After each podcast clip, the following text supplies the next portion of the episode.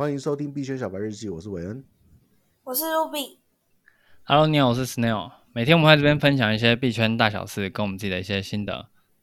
Snail，上一集你说大致上的工具都介绍完了，今天要来讲讲实际操作，或者说操作的概念，这样吗？对，我我们有漏掉一个其实还不错的一个工具啊，就是 Bybit 它一直都有寄信给我，跟我说有那个储值返利，就是你可以返三趴你入金的那个。嗯就我们偶尔会在新闻的地方跟大家介绍，这个返利是以什么形式返给你？体验金，合约体验金。哦，对，所以这个体验金是你实际上可以拿去开合约的。嗯，呃，因为我这边有后台数据可以看到，就是参加的人多不多？那人其实是蛮少的，所以我特别提一下，不不是要工商啊，就是。因为这个东西啊，它每一次都有三趴。对，呃，我们看 Anchor 协议这个东西，它年化给到十九趴，整个币圈是很 formal 在这个 Anchor 协议下的。没错。那这个 Bybit 它这个活动每次是三趴，那我看周期大概一个月到两个月会来一次。嗯哼。那这样子一年的，如果是两个月一次就是十八趴，如果一个月一次的话就有三十六趴。所以其实这个东西，我自己个人认为是一个很不错的一个算薅羊毛的机会。嗯，可是这个资金，这个资金，这个十八趴只能赚一次啊。如果说就算他把年化成十八趴，他不是说你可以挂在那边，第二年还有。当然，Anchor 协议那个第二年也没有了，不要说第一年，第一年都没走完。对，但是 Bybit 的这个活动目前看起来算是很长期的，所以就是。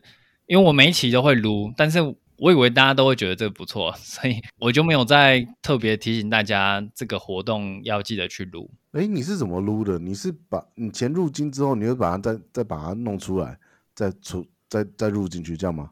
就是他每一次他有规定一定要新账户，对，所以我每次都会再创一个新的账号，然后再把.看我可以到哪一个量级，就把那个量级的钱转进去。哦，然后去从你的 Bybit 账户转进去吗？从别的地方的也会转，但 Bybit 转进去也算吗？Bybit 的转进去也算，哦，Bybit 转进去也算。我一直以为不能这么明目张胆呢。确实是不能这么明目张胆，所以我比较少这样转。但是实际上，实物上是可以这样操作，因为他有说，呃，不可以你用多个账户去录这件事情，所以我通常会对啊转到币安，再从币安转回来啊，因为你转到币安，那就不知道这个是谁的了。那在转。转的过程当中，所被抽的手续费是低于三趴的吗？总共累积起来，我都走 TRC 链，这样就只有两块美金。哦，所以你转过去一块，转回来一块，都是用 USDT 来去做这件事情。对，因为 USDT 转进去做比较简单的操作。嗯嗯嗯嗯。对，因为如果我转的是，它也可以算 BTC，然后 Solana，然后 ETH 它都算。可是因为这些东西是我有可能会交易掉，而且它会有波动。对，他们是有规定，你的账户金额不能低于那个数字。嗯哼嗯哼。那如果你转了三千块的比特币进来，然后结果明天剩两千八，那他就不核发三趴，三千块三趴给你。对对对对。但是你也有可能明天就涨到五千块，然后进入下一个量级。对，但是在梦中，在梦中。对，我也很希望，但是目前可能稍微难一点。所以，其实他这个活动以长期来说是还蛮赚的。那我们是不是还是在新闻那边提一下？好，我我们以后还是提醒一下大家好了。嗯，对，没错。对，因为我会把这件事，对，我会把这件事提出来，是因为其实之前在跟隔壁群群友交流的时候，他说这个我们很常忽略长期收益这件事情。嗯哼，就因为他一次三趴听起来就很少，可是因为我后来。上礼拜啊，其实也不是后来，就上礼拜想了一下，其实这个数额可以接近 Anchor，甚至超越它，没有理由。可是它的难度、难度、它的麻烦度比较高，因为第一个你要开账户，第二个你要入金，第三个他拿到的是交易金，你的交易金要再去做完交易才能够把它兑成就是 USDT 出来。是没错啊，但是他不是眼睛闭着压就对了。对他，他的报酬是比较好的。所以复杂一点应该是蛮合理的，这样，因为要要避免太多人进来撸这件事情，对对。然后很遗憾跟大家说，就是近一期的活动昨天截止，所以 我我下一次收到信一定第一时间通知大家。第一时间哦，第一时间，对对，因为我比较，如果输赢那时候开就输赢的时候讲。好，我我比较少那个收信啊，就是这个 Bybit KOL 做的太随便了。OK，这是我们昨天漏补充，就是这个我觉得算是稳定的一种东西啦。嗯哼，同时 USDT 这种东西稳定币质押也算是一个大类了，就是你就压在交易所，然后看是你用活期还是定还是那个定期嘛。嗯，对。哦，我突然忘记那个对，但定期的利率就会比较好，然后活期就会比较少。那这也是一个你可以配置资产的地方。然后还有一个是类似跟交易所对赌，今天比特币会涨还是会跌的，叫忘记 Bybit 叫什么，那个派网叫双币理财啦。嗯，那它的概念我们简单介绍一下，就是我今天有一颗比特币。然后我跟交易所对赌，明天会在三万二以上。那如果明天三万二以上，它就以三万二这个价钱卖掉。那如果明天在三万二以下的话，交易所就会多给我一点点的比特币。哦，对，所以有一点像是我就把单挂在三万二，可是只要没有成交的一天，我就可以多拿到一些交易所给我的奖励。嗯哼。对，那这个系统其实也蛮不错的。当然，就是想要做现货投资的，你可以把一部分的仓位转移到这个东西上。当然，前提是你要讲的这个三万二是你自己设定的吗？没有，这个交易所都会给你一些点位。例如说，我们押三万的话，它可能给半颗；然后你押三万五，它可能就只给你零点二颗。嗯嗯，因为，因为你从这样是就是三万，它比较有机会赚到这个价差。对，因为这样子。呃，你压比较高，你就可以拿到比较多的 USDT，可是你的比特币就会拿的比较少。嗯，它这个为什么会让就是交易所为什么会开这个对赌？其实呃说法很多啦，就是我不确定哪一个说法是正确的。觉得比较合理的说法是，呃，交易所可能在早期有很大量的建仓，然后这些东西它直接丢到市场上会把市价带崩，所以他用这个方式。可以小量的出一些货掉，嗯，我比较我觉得这个说法比较偏合理啊。那其他的，记得之前有几有一集你也讲过这件事情，可是这个东西如果是对山寨币还说得上来，如果是对于比特币、以特以太币的话，说不上来了吧？现在这个时代，那个交易所到底赚什么这件事情比较有疑虑啊，就是不知道他到底赚什么，嗯，但是我们反正也可以赚，他不就是赚他不就是赚那个你如果达到比如说。呃，比特币的价格到了三万两千一，那他他用三万二卖掉，他就是赚那个一百块的价差吧？是是可以这样，可是如果没有到三万，他要付支付一定的比特币，对，所以可能背后有一个团队在算怎么样比较合理。呃、对，那个、我猜赌就很像赌博的那个一一赔一赔三一赔四那样子，都是有一个对对对对对，所以最后会赚的一定是交易所，但是我们也可以从中套一点利就对了。OK，所以我们工具到这边就完整的介绍完了。我们最后的交易系统其实蛮简单，就是大家要注意的点，我帮大家列出来，就是。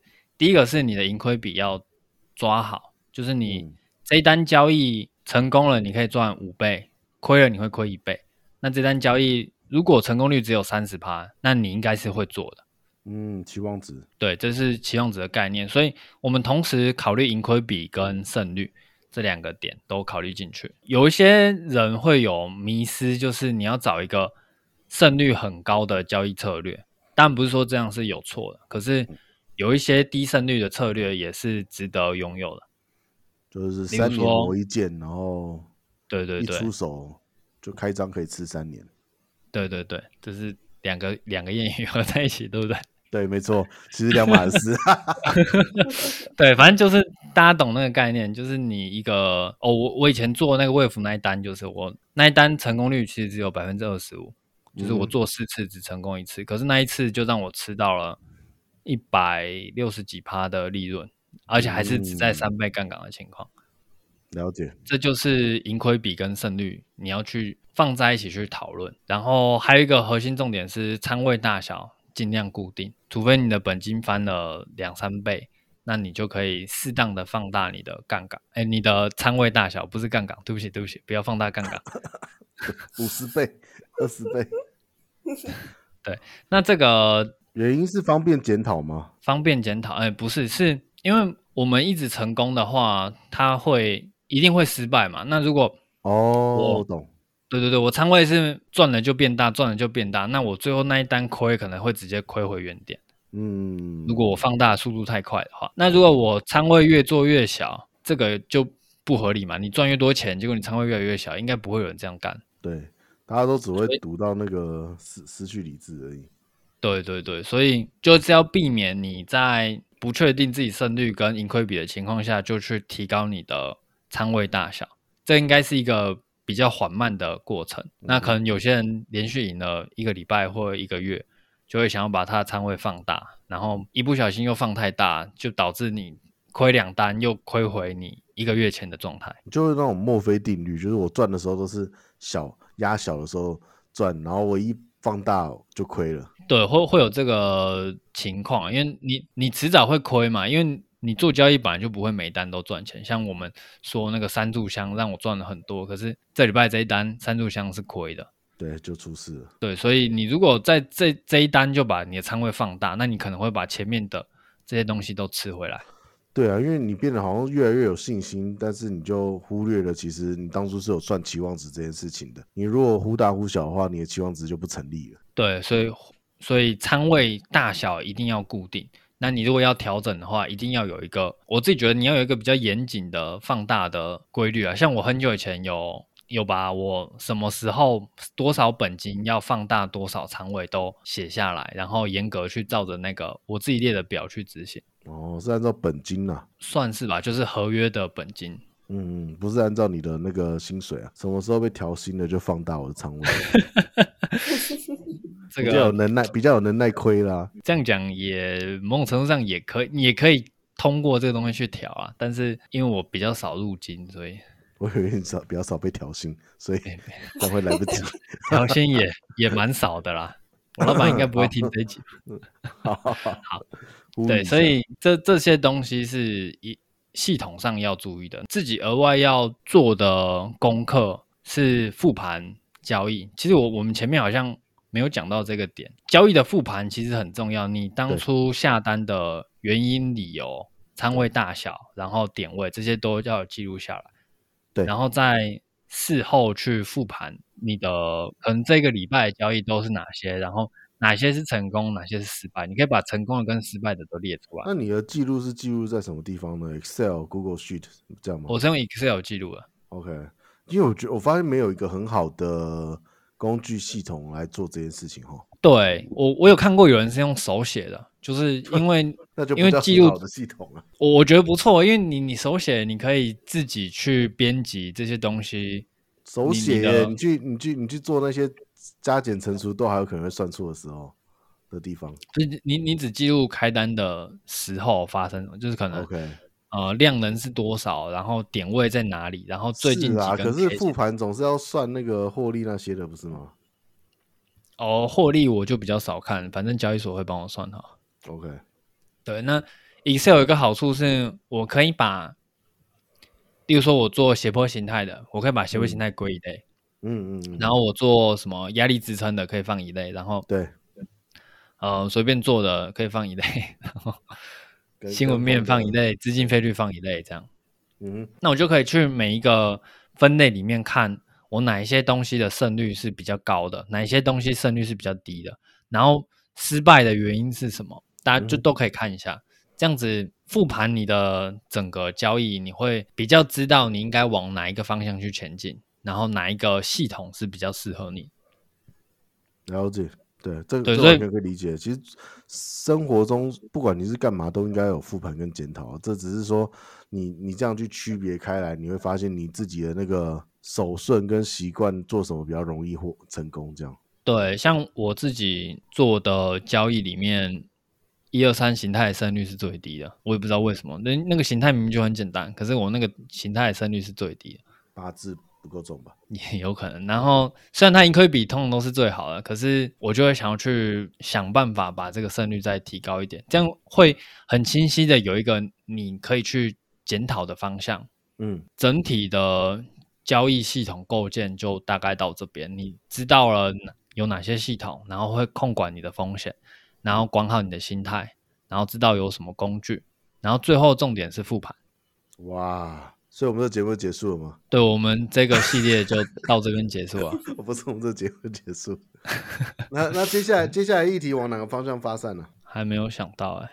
好啊好，没关系，你还有几天的时间。我我们我们会先以这个比较零散的几个算是交易的点吧，因为像有群友在问深度图的事情，我们可能会有一集稍微讲一下深度图在干嘛。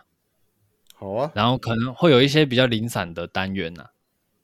好，你现在可以可以开始收听那些电视上面股票老师的节目，看看他们都怎么 怎么生出一集节目，是不是？没有，怎么推动那个观众的兴趣？可能做那个什么行情预测，是不是？首先你要先买一支 买一支笔啊，然后讲到激动的时候丢笔。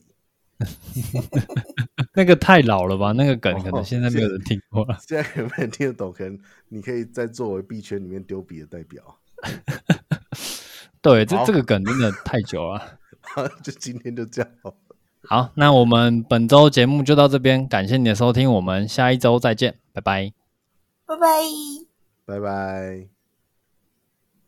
Ruby，你有听过那个梗吗？丢笔那个梗？没有。那是什么？你没有？年代代沟，那个很真的真的很老了。是是是是什么郭涛还是什么李涛？谁模仿谁，然后把他带红的吧？要不然大家会知道这件事情。我记得是综艺节目的关系，应该是综艺节目，因为股票频道哪有人会看呢、啊？对啊。